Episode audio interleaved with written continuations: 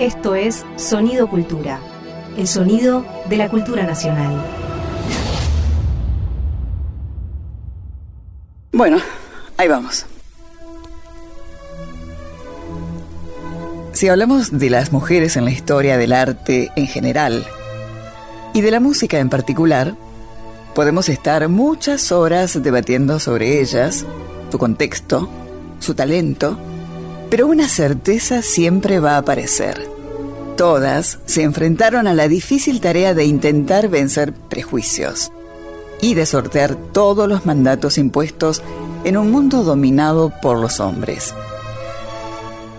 Soy Clara de la Rosa, es un placer estar con ustedes en Consonancia, junto a Juan Roleri. Él es el responsable de los textos y la musicalización. Con él vamos a hablar de compositoras y artistas de la Argentina y del mundo que lograron atravesar las barreras culturales que las relegaban y se destacaron haciendo lo que evidentemente estaban destinadas a hacer. Artes. Bellas e inmortales artes. En consonancia, música clásica. ¿Cómo están, queridas y queridos oyentes? Les doy la bienvenida a este programa del Ministerio de Cultura de la Nación, al cual llamamos En Consonancia, y que está dedicado a la música clásica, su historia, su contexto alrededor de otras artes, y también a los artistas nacionales y a los eventos musicales que van ocurriendo a lo largo y ancho de nuestro hermoso país. Para este primer programa, les propongo que nos metamos de lleno en el emotivo homenaje que se realizó en el Centro Cultural Kirchner como homenaje a la compositora argentina Claudia Montero, quien lamentablemente falleció el 16 de enero pasado con tan solo 58 años. Cuando digo que este evento fue emotivo, me refiero a muchas cosas. En primer lugar, porque perder a una artista tan destacada y laureada como Claudia deja un vacío muy grande en la música argentina. En segundo lugar, porque la interpretación de la Camerata Argentina de Mujeres dirigida por Lucía Sicos y las solistas que la acompañaron fue realmente conmovedora. Por último, y no menos importante, volver a escuchar música en vivo y con público es algo que realmente quiero destacar. Se cumplieron todos los protocolos sanitarios y quienes vimos el evento pudimos comprobar que los barbijos y el distanciamiento entre las artistas no afectó en absoluto su encanto musical. Antes de escucharla, les propongo ir más allá de su música y conocer aunque sea un poco a Claudia Montero. Por ejemplo, fue la primera mujer que ganó un premio Grammy en la categoría Clásica Contemporánea. Luego, en 2018, hizo historia al ganar el doble Latin Grammy, algo inédito hasta ahora en la música clásica. Su música es sumamente expresiva y nos transporta a muchos rincones de su amado Buenos Aires. Más allá de que emigró a Valencia cuando nuestro país sufría la espantosa crisis del 2001 y muchos ahorristas cedían su esperanza ante la crueldad y la estafa del corralito, ella no dejó de tener a la Argentina en sus pensamientos. ¿Y saben qué? Musicalmente eso se nota. Claudia, en una entrevista que le concedió a Ruth Prieto en el sitio web mundoclásico.com, se definía como madre, esposa, amiga, hermana, profesora, como una mujer de varias caras, todas con el mismo rostro, que se sentía privilegiada de poder llevar una vida profesional y a la vez estar con su familia y sus afectos, haciendo malabares para conciliar todo, a veces con aciertos, otras no tanto. Ella lo tomaba como parte de la vida, como algo que todos tenemos que aprender cada día. Creo yo que un momento particular marcó el concierto en su homenaje, y este fue cuando su hermana, melliza por cierto, y muy parecida físicamente, se subió al escenario y contó lo que Claudia le pedía desde Valencia todo el tiempo. Fotos de Buenos Aires. Pero no cualquier foto de Buenos Aires. Quería que le enviara fotos de Buenos Aires con lluvia. Los invitamos a imaginar, eh, a sentirnos desandando las calles de Buenos Aires bajo la lluvia. Mientras escuchamos Plaza Francia, de Claudia Montero, interpretado por la Camerata Argentina de Mujeres con dirección de Lucía Sicos.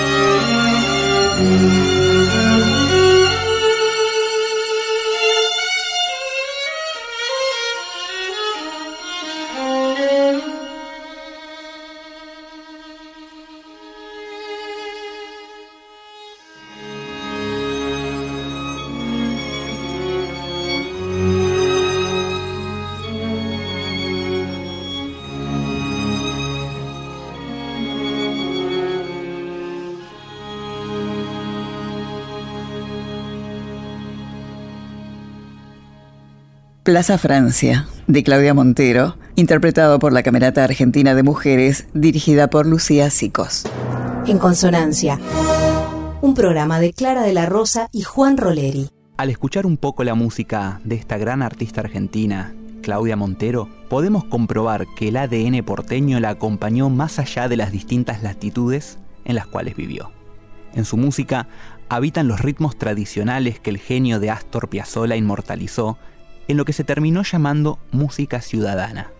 Ese 1, 2, 3, 1, 2, 3, 1, 2, 1, 2, 3, 1, 2, 3, 1, 2, tan típico del genio marplatense que este año cumpliría los 100 años, está muy presente en la música de Montero, y por eso nos suena tan cercano y tan nuestro. Les propongo escuchar algunas palabras de Lucía Sicos, la directora de la Camerata Argentina de Mujeres. Ella nos cuenta un poco más sobre cómo era Claudia, cómo eran sus múltiples facetas y también su relación con ella, ya que más allá de lo laboral, también eran muy amigas. Nuestro primer contacto fue en 2011 a través de una red social donde Claudia me había dejado un mensaje.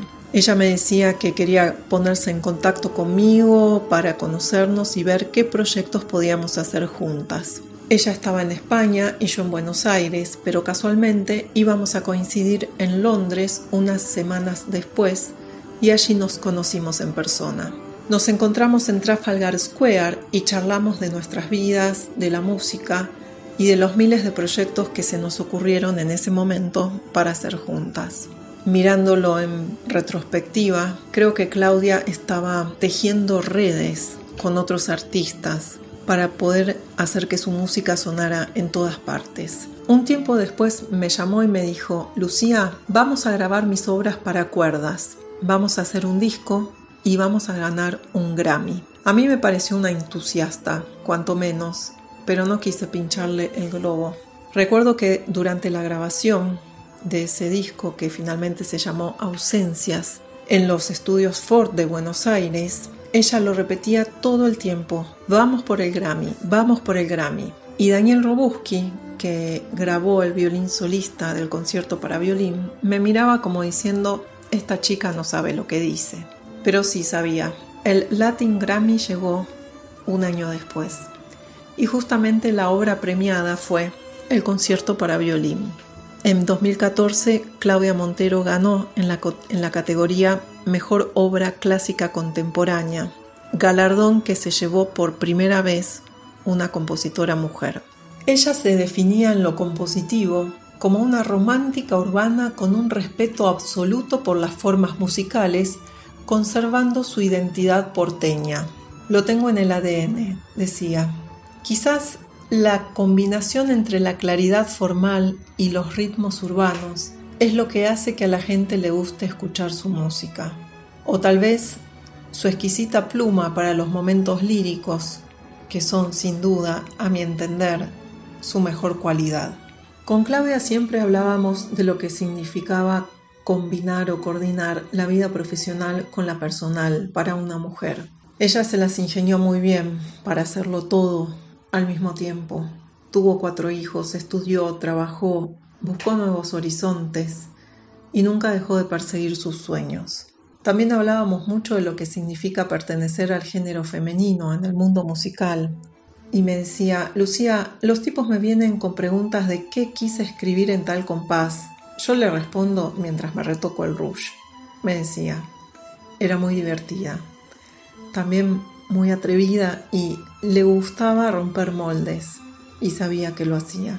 Ella siempre decía que había que tener en claro los sueños y luego trabajar para que estos se hagan realidad. Hacía mucho hincapié en la claridad del objetivo y después en el recorrido para concretarlo. En 2018 grabamos el disco Mágica y Misteriosa en Praga no solo grabamos en los Schmecky Studio, donde se graba la música de cientos de películas hollywoodenses, sino que además hizo un videoclip para presentar ese CD. Ella se disfrazó de mágica y misteriosa con una túnica azul que alguien le hizo, que alguien le regaló, se lo hizo especialmente para ella. Si mal no recuerdo, eh, una modista cordobesa y filmó este videoclip en un bosque con nieve en el cual ella buscaba una rosa roja y estaba ambientado el videoclip con el segundo movimiento de este concierto para arpa que dio nombre al disco Mágica y Misteriosa. A mí me parece que esto es algo muy inusual en el ámbito de la música clásica, que la presentación de un disco con un videoclip viene más del ámbito de la música popular. Ella lo hizo como si fuera una estrella pop. Sin dudas era una artista en muchos sentidos y también una visionaria. Con el disco Mágica y Misteriosa también hizo otra proeza. En una misma gala de los Latin Grammy fue premiada por el mejor álbum de música clásica y por la mejor obra clásica contemporánea, cosa que no había sucedido hasta el momento que un mismo artista fuera premiado en esas dos nominaciones. Siempre me decía que ella antes de las galas estaba muy nerviosa y que en esta última gala su esposo, que es un matemático español muy conocido, le decía que tenía muchas probabilidades de ganar estos dos galardones porque los números, según las cuentas que él había sacado, estaban con ella. Claudia fue convocada como compositora residente del Palau de la Música de Valencia y creo que fue la primera vez que convocaron a una mujer para este puesto. Además recibió encargos de distintas instituciones europeas y norteamericanas y esto es muy importante porque era algo que ella había estado buscando. Más allá del amor que tenía por la docencia, eh, para ella el ideal del compositor era poder realizar obras por encargo. Claudia fue una querida amiga con quien hemos compartido muchas cosas, muchas aventuras musicales, eh, muchos proyectos, muchos de ellos ejecutados. De ella siempre admiré esa fortaleza, esa capacidad de salir adelante, de rebuscárselas, de buscar su camino. Eh, siempre con una sonrisa, siempre con las mejores expectativas acerca de los resultados y mm, siempre con una energía y una vitalidad parecía un torbellino. Haber dirigido el concierto homenaje a Claudia Montero significó mucho para mí. Por un lado, por la tristeza de que existiera tal concierto y por otro, porque me obligó a recorrer, a revivir a través de la compilación de las obras que elegimos para presentar, un montón de momentos que compartimos juntas y que los sonidos de estas obras me iban recordando constantemente. Pero fue un concierto maravilloso, realmente hubo mucha comunión con las músicas de la Camerata Argentina de Mujeres y con el público y la presencia de su hermana Mercedes también fue algo muy importante en ese momento. Musicalmente fue un gran desafío porque un concierto monográfico nos pone eh, enfrente la posibilidad de tantas elecciones musicales que tienen que ver con cuáles son las obras eh, que uno considera que sobresalientes o que están en el imaginario del público o que les van a llegar de una manera especial, pero también está el desafío de encadenar esas obras de modo tal que puedan ir contando una historia a través del concierto que tenga una lógica e ir eligiendo aquellos movimientos de las obras que representen mejor su estilo. Así que fue un desafío eh, muy grande en muchos aspectos, pero poder haber podido transitar ese concierto también creo que nos dejó mucho. Aprendimos mucho desde lo musical y en lo personal fue una manera muy linda de rendirle tributo a través de la música. No había otra manera de hacerlo. Escuchemos el final del concierto en homenaje a Claudia Montero con su tercer movimiento, el final de este tercer movimiento del concierto para piano y orquesta por la Camerata de Mujeres, dirigida por Lucía Sicos, con la participación como solista de la pianista Natalia González Figueroa.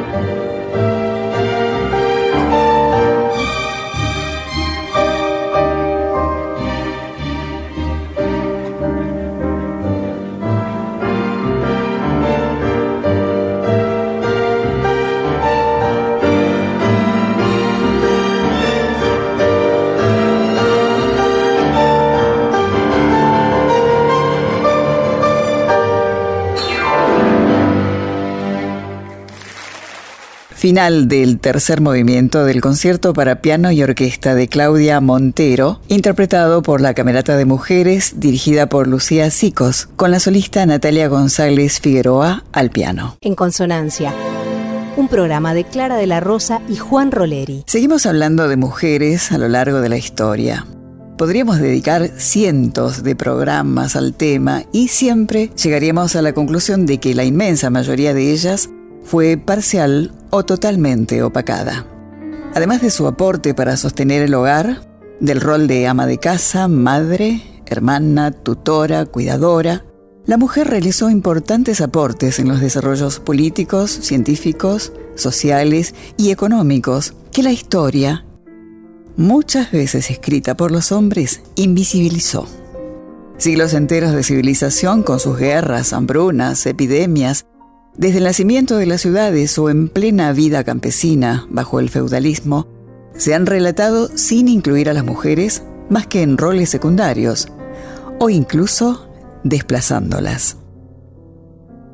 Esta música que suena es el Nocturno Opus 6, número 2, compuesto por Clara Vick.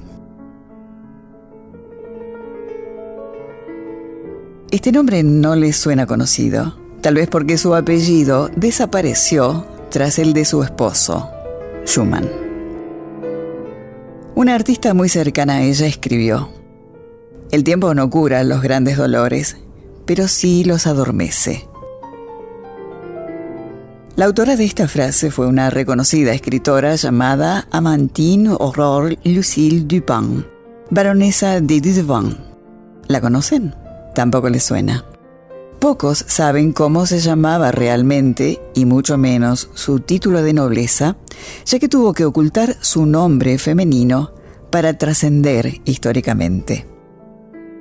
Estamos hablando de George Sand, una de las más prolíficas escritoras del siglo XIX, a la que se recuerda por su relación sentimental con Frédéric Chopin. Sin embargo, George Sand frecuentaba los círculos artísticos más refinados de la Europa romántica.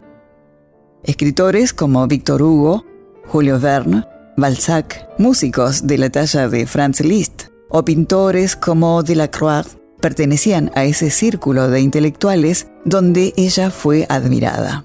Pero al preparar este programa elegimos destacar su lado rebelde, que la llevó a cambiar de vestimenta, y su forma de actuar para abrirse ella misma las puertas de la historia. En la Francia de comienzos del siglo XIX, las mujeres que pretendían utilizar ropa masculina debían presentar un certificado en el que se detallaran los motivos por los cuales se veían impedidas de vestirse con ropa femenina. La adolescente Aurore se vestía como un chico, pero no llevaba este certificado. Claro que eso no alcanzaba para ser bienvenida en el mundo reservado a los hombres. Tampoco alcanzaba con escribir bien. ¿Quién iba a publicar sus escritos siendo mujer? Vestirse de hombre fue un buen comienzo, y acompañar este gesto con un nuevo nombre, George Sand, con el que firmó toda su obra, fue aún mejor. Aurore Dupin, a través de George Sand, fue una mujer que eligió su destino. Una mujer que vivió desprendida de las normas de un mundo sofocante y precarizado para la mujer. Con su propio talento, creó una obra literaria con un pie en el romanticismo francés y otro en el realismo. Por eso en este programa, dedicado a las mujeres, resaltamos la valentía y la saludable rebeldía de Aurore. La joven que al cambiar su nombre y su ropaje pudo vivir con libertad y trascender históricamente.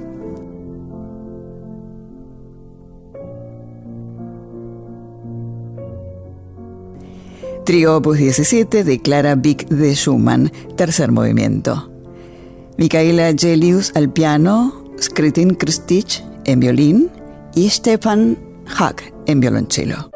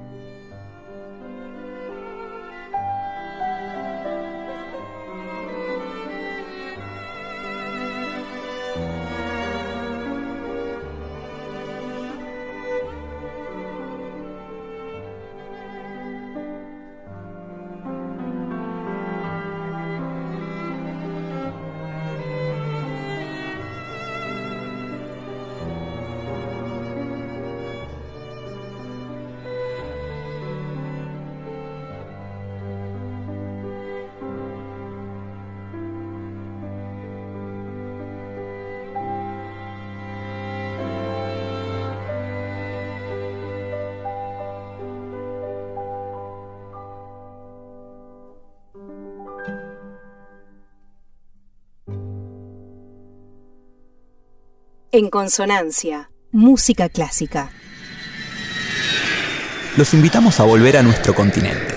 Viajemos juntos a los comienzos del siglo XX, cuando en Buenos Aires nacía una de las pianistas y compositoras más extraordinarias que se gestó en nuestro suelo, Lía Simaglia Espinosa. Desde niña empezó a deslumbrar por sus dotes musicales y tuvo la fortuna de pertenecer a una familia que la acompañó en sus primeros pasos. Llegó a tomar clase con uno de los mejores y más laureados compositores argentinos de por aquellos tiempos, Alberto Williams. Pero eso no es todo. Además, pudo formarse en su adolescencia con dos maestros que hoy tal vez no tengan mucho renombre, pero que en ese tiempo eran talentos destacados de la sociedad argentina.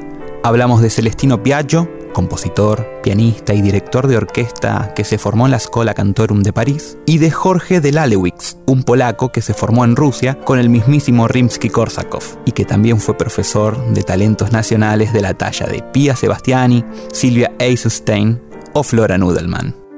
Con el apoyo de la familia, sumado a las clases de estos extraordinarios profesionales, Lía Simaglia Espinosa tuvo una formación muy completa que la llevó tanto a componer piezas de alta calidad musical como a interpretar el piano con una pulida técnica. Incluso llegó a ser becada por la Comisión Nacional de Cultura para estudiar en Francia, nada más y nada menos que con Alfred Cortot, y también para difundir la música argentina en países como Francia, Italia o Alemania. El maravilloso y siempre generoso Arthur Rubinstein dijo, Lía Simaglia posee un verdadero temperamento de artista y de pianista. Es decir, tiene el fuego sagrado que comunica al auditorio todas sus emociones musicales. Ella le dio a conocer a la sociedad argentina obras como el bellísimo segundo concierto para piano y orquesta de Rachmaninoff, o el primer concierto de Brahms, entre muchas obras de compositores argentinos y también latinoamericanos. La poetisa chilena Gabriela Mistral también expresó sobre ella. La música que Elías y Maglia ha dado a mis canciones de cuna las interpreta sobrepasándolas en sus virtudes de ternura y de maternidad. Pocas veces he escuchado una música aplicarse, ceñirse y envolverse al texto poético con tan gran fidelidad. Lía Simaglia Espinosa se destacó en las más renombradas salas de conciertos de Europa. Sus obras fueron galardonadas con distintos premios a lo largo y a lo ancho del mundo. Ella falleció en 1998 con 92 años y una interminable colección de aplausos por su inmenso talento. De la compositora argentina Lía Simaglia Espinosa, escuchemos Nocturno, interpretado por Claudio Spector en el piano y la mezzo-soprano Marta Blanco.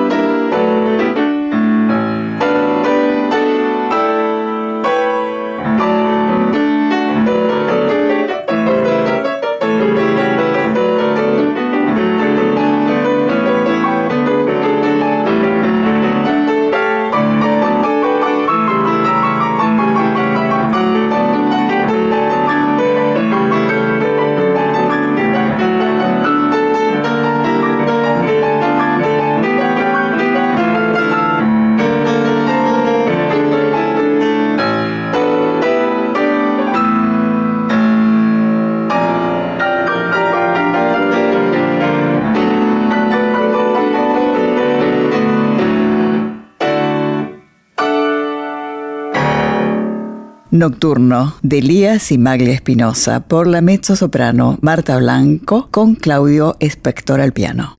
Les propongo ahora a nuestra querida audiencia que viajemos al periodo barroco. ¿Nos acompañan? Cuando pensamos en los tiempos del barroco, inmediatamente se nos vienen a la cabeza las ornamentadas paredes de una catedral, la exuberancia de colores y una catarata de obras de arte de todo tipo. Representantes como Johann Sebastian Bach en la música, Caravaggio o Rembrandt en la pintura, o Gian Lorenzo Bernini en la escultura, entre miles de otros genios, son los primeros que un amante del arte nombraría. Sin embargo, en medio de este mundo lleno de hombres, también pudieron destacarse varias mujeres, que sobrevivieron a fuertes dificultades y hasta a salvajes calumnias. Un ejemplo es el de Artemisia Gentileschi, una extraordinaria pintora que debió soportar toda su vida que le dijeran que sus cuadros estaban hechos por su padre primero y por su esposo después. Incluso fue violada por su maestro, a quien le ganó un juicio por ese acto aberrante, aunque para lograr ese fallo fue sometida a torturas en las manos. En sus pinturas se ven las cicatrices que tenía en el alma. Por ejemplo, en el cuadro Judith decapitando a Holofernes, muestra cómo una mujer entra de noche en los aposentos de un general enemigo y lo decapita. La sangre y el pánico de Holofernes quedaron inmortalizados en esta extraordinaria pintura. Pero les propongo que volvamos a la música hablemos de Bárbara Strozzi, una cantante y compositora barroca que nació en Venecia en 1619. Ella era hija de una sirvienta y jamás conoció a su padre biológico. Se acercó al arte porque fue adoptada por el poeta y libretista Guido Strozzi, y así ingresó al mundo de las artes, los debates filosóficos y sobre todo al mundo del canto y la composición que tan bellamente dominó. La obra de Bárbara Strozzi está conformada básicamente por arias para cantante solista, cantatas dramáticas y madrigales. ¿Nos acompañan a escuchar la música de esta artista barroca?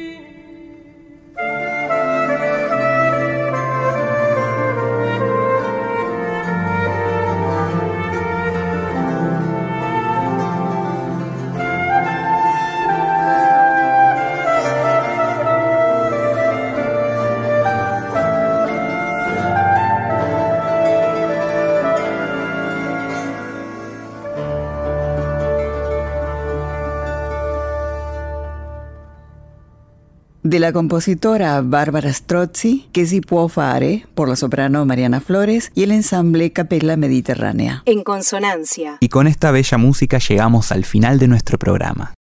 A toda nuestra querida audiencia le envío un fuerte abrazo de mi parte. Fue una producción del Ministerio de Cultura de la Nación.